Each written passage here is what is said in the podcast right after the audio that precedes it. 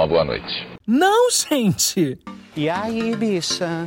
Quem é você? Bom dia, bicha. Seu jornaleco em áudio que é para você começar o dia bem informado. Tudo, ou quase tudo, que virou notícia sobre a comunidade LGBTQIAP+. Quinta-feira, 3 de fevereiro de 2022. Vamos aos destaques de hoje. Estudos revelam o quanto a comunidade LGBTQIA, com deficiência tem dificuldades nas inserções sociais. Após Bolsonaro excluir perguntas no censo 2022, Prefeitura de São Paulo cria cadastro para identificar necessidades LGBTQIA. Ministro da Educação é denunciado por homofobia pela Procuradoria-Geral da República. Olá, eu sou o GG e este é mais um Bom Dia Bicha, seu podcast diário de notícias LGBTQIAP+. Deu no FAAC Unesp, pessoas LGBTQIA+, com deficiência, a interseção das diversidades. Publicado em 29 de junho de 2021 por Carolina Vinhali, Caroline Busselli e Thierry Oliveira. O direito à vida e à liberdade muitas vezes é privado, não só para pessoas da comunidade LGBTQIA, como também para pessoas com deficiência. E quando pertencente às duas minorias, a situação se torna ainda mais complexa. Para conhecer algumas visões, conversamos com Priscila Siqueira, militante LGBT PCD, psicóloga, embaixadora da Todes Brasil, voluntária do Instituto Maria da Penha em Recife e fundadora do Vale PCD, e também com Pedro Fernandes, ator, formado em marketing, estudante de serviço social e pós-graduado em gestão pública, que também atua em causas LGBT e de pessoas com deficiência. O Brasil implica vários tipos de violência à comunidade LGBTQIA, sejam físicas, morais, verbais, patrimoniais, psicológicas, entre outras. Tal realidade o leva a ocupar o primeiro lugar na América Latina em quantidade de homicídios contra essas pessoas, segundo informações da Associação Internacional de Gays e Lésbicas, a ILGA. Em 2015, a Lei Brasileira de Inclusão, a LBI,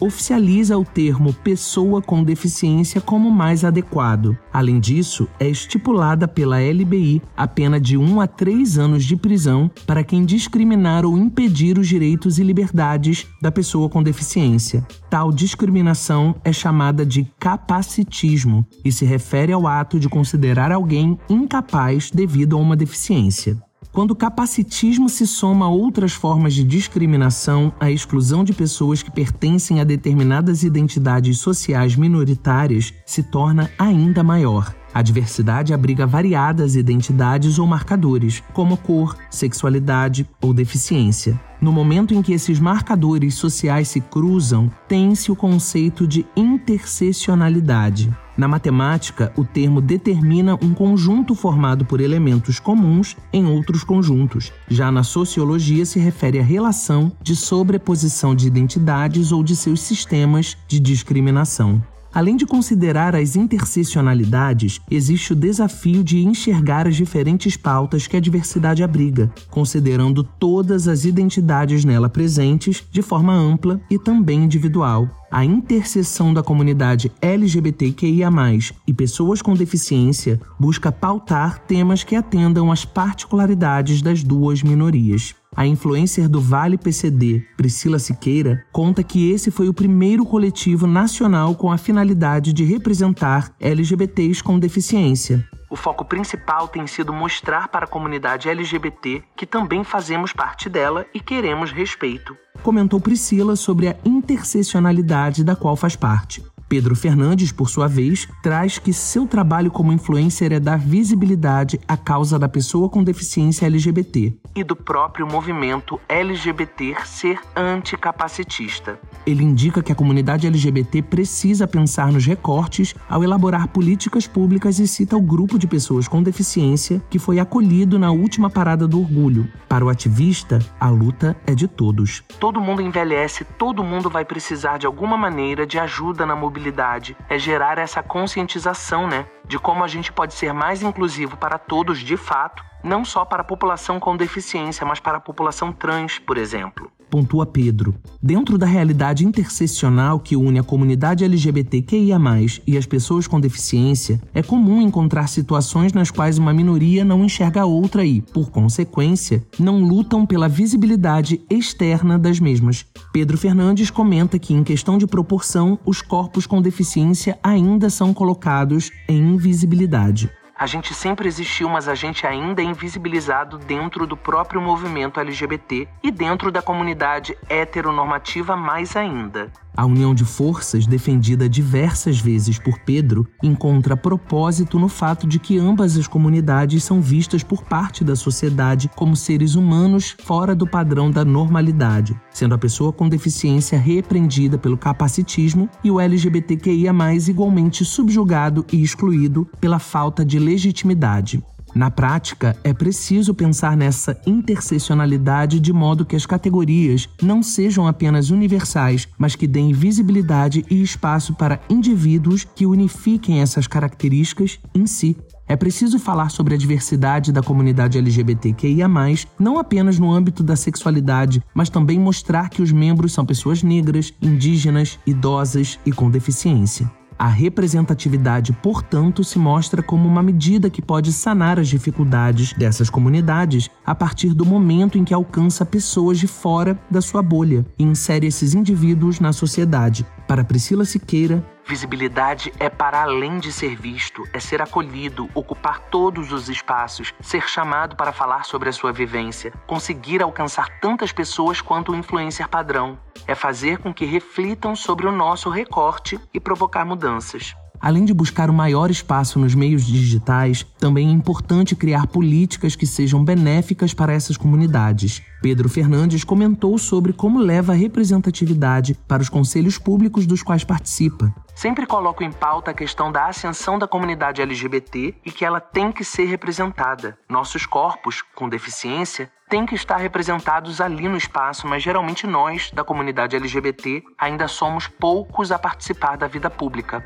Exemplifica. Como Priscila indicou, a visibilidade atinge pessoas de fora dessa bolha e que podem ajudar nas mudanças sociais necessárias. Assim sendo, a luta não se limita apenas à união das comunidades LGBTQIA, e das pessoas com deficiência. Ela se estende a todos os cidadãos que participam da vida pública que podem dar espaço a esses indivíduos e causas. O reconhecimento da interseccionalidade e o conjunto de vozes torna a sociedade mais igualitária e orgulhosa de suas diversidades. Citando nossos entrevistados, a mudança é a passos curtos, mas a gente precisa cada um puxar o barco do outro e encarar a luta do coletivo interseccionalidades. Guarde bem essa palavra, porque quando falamos de combate a todo tipo de opressão, é natural que de primeira a gente pense na luta contra o racismo, separada da luta contra o machismo e a misoginia, separadas da luta de classes, quando a gente pensa em interseccionalidade, ou seja, quando a gente entende que, por exemplo, uma mulher preta bissexual sofre opressão por ser mulher, por ser preta e por ser bissexual, eu acho que a gente consegue perceber o tamanho do desafio. E quando a gente entende, no nosso caso, enquanto comunidade LGBTQIAP+, que essa mesma mulher é gente nossa, não dá para deixar ela sozinha no front, né?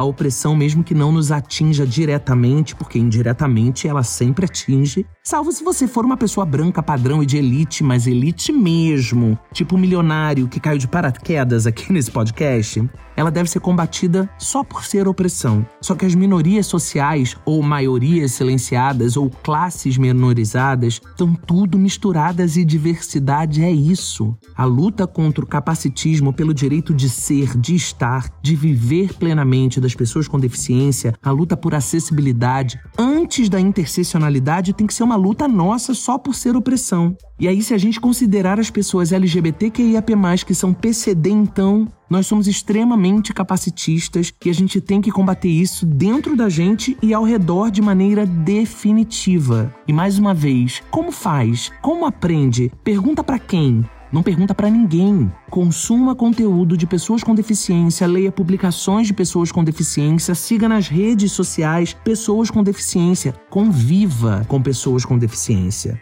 Dá um Google aí em capacitismo, interseccionalidade, se interesse. Não dá mais em 2022 para a gente reproduzir falas e comportamentos escrotos que a gente diz combater.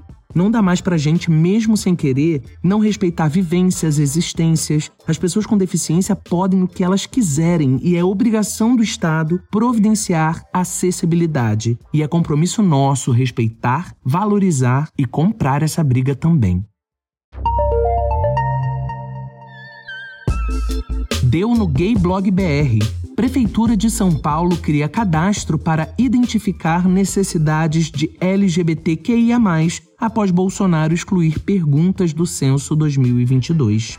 Publicado em 29 de janeiro de 2022 por Victor Miller a Prefeitura de São Paulo, por meio da Secretaria Municipal de Direitos Humanos e Cidadania, lançará a plataforma Cadastro Municipal LGBTI, em março, para ajudar a mapear os membros que vivem na capital paulista. O cadastro poderá ser preenchido de modo voluntário. A ideia é que o sistema seja útil para identificar necessidades das pessoas LGBTQIA, já que o censo 2022 do IBGE não incluiu perguntas que identifiquem essa população.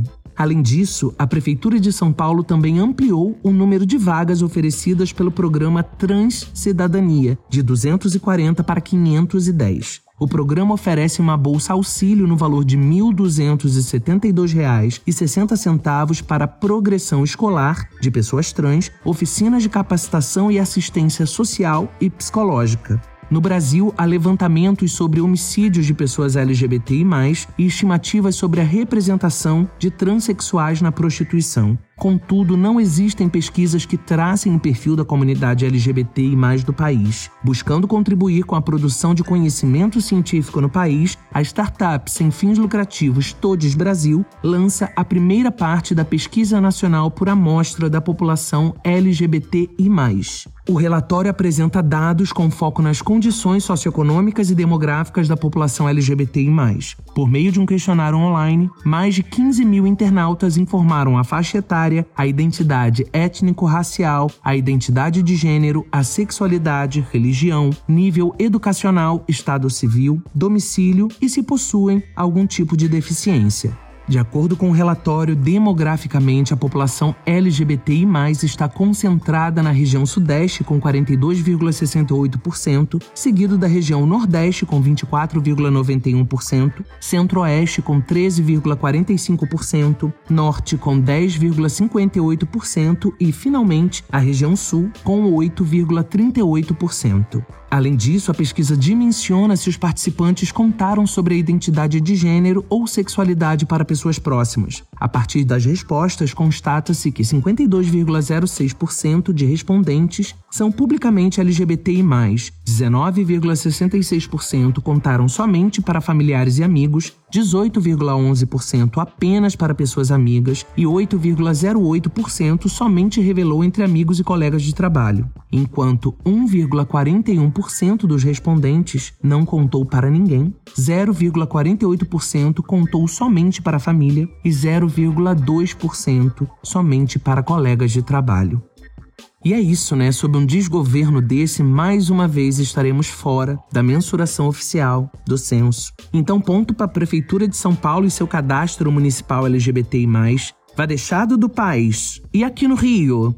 E você já cobra teu prefeito aí nas redes sociais também. Não há potencial de políticas públicas sem dados. E os dados sobre a nossa comunidade no país são insuficientes, tais quais as políticas públicas que nos contemplam. É urgente. E olha todos aí de novo. Ontem falamos do processo seletivo deles e as inscrições vão até hoje, dia 3. Visite o Instagram ou o Twitter, o arroba Todesbrasil, é T-O-D-X-S Brasil, e acessa pelo link na bio o edital e a inscrição para o programa de voluntariado deles. É por iniciativas como essa pesquisa nacional que eles realizam e tantas outras que nós precisamos reforçar esse trabalho, porque na ausência do Estado, e ele tem nos faltado sobremaneira, são instituições, ONGs, associações, grupos, os que trabalham por nós. Conheça os movimentos associativos sobre e para a comunidade LGBTQIAP+.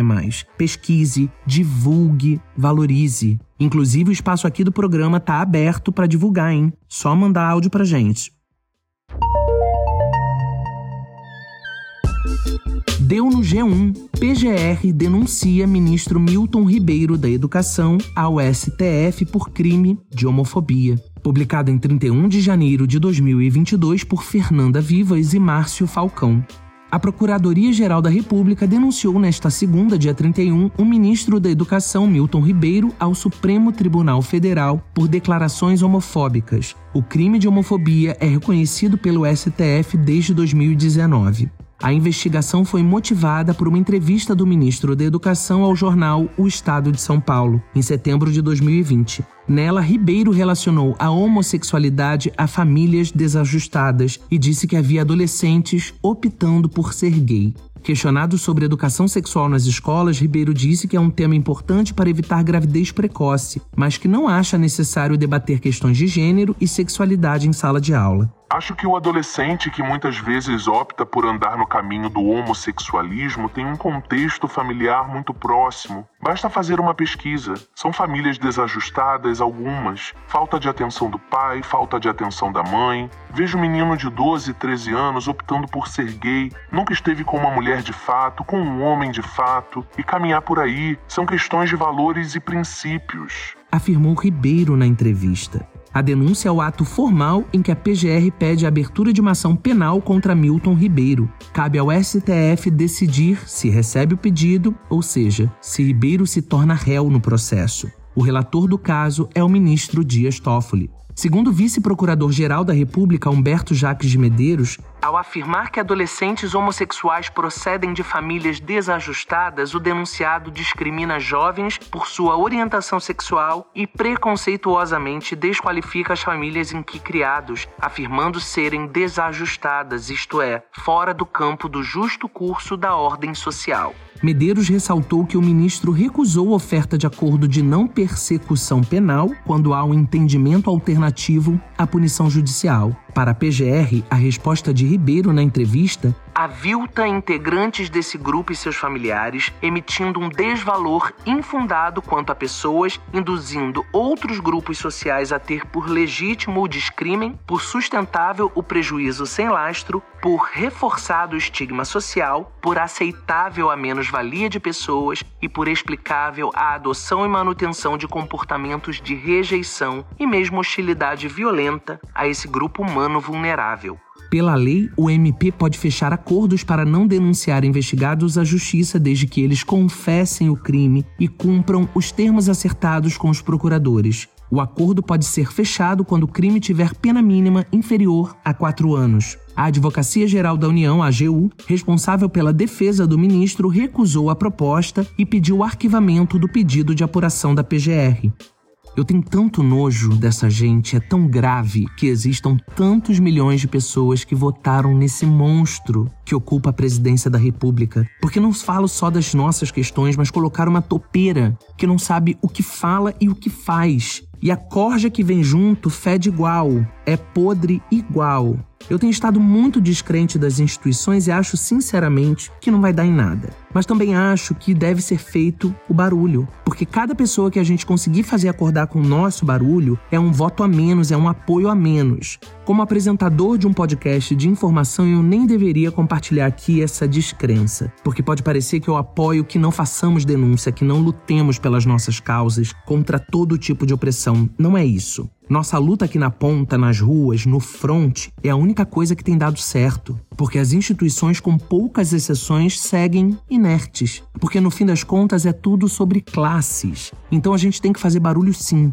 E mesmo quando a gente pensar que não vai dar em nada, como nesse caso eu estou pensando aqui, é importante entender que uma semente pode estar sendo plantada para uma mudança grandiosa que talvez já não estejamos vivos para ver, mas tem que plantar, senão nunca vai florescer.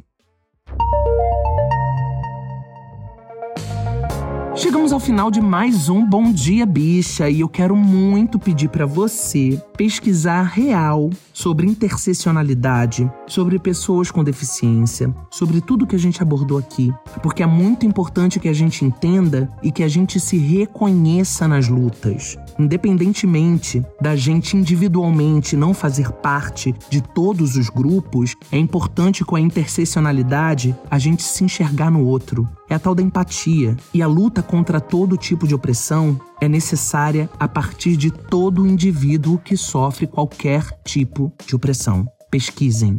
E seguimos com um pedido que eu até citei no comentário lá em cima, para você mandar o seu áudio divulgando a sua iniciativa ou alguma iniciativa que você tenha conhecimento sobre a comunidade LGBTQIAP+.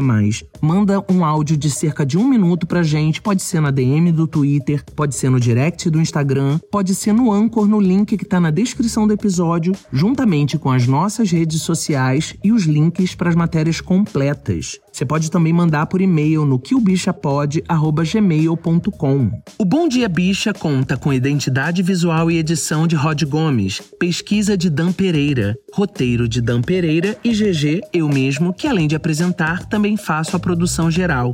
O programa faz parte do feed do Kill Bicha, um podcast queer, que está no selo Fio, a rede ativista de vozes. Ouça os outros episódios, compartilhe nas suas redes sociais, não deixe de nos marcar e de nos seguir. É quinta, gente, tá chegando. Um beijo e até amanhã.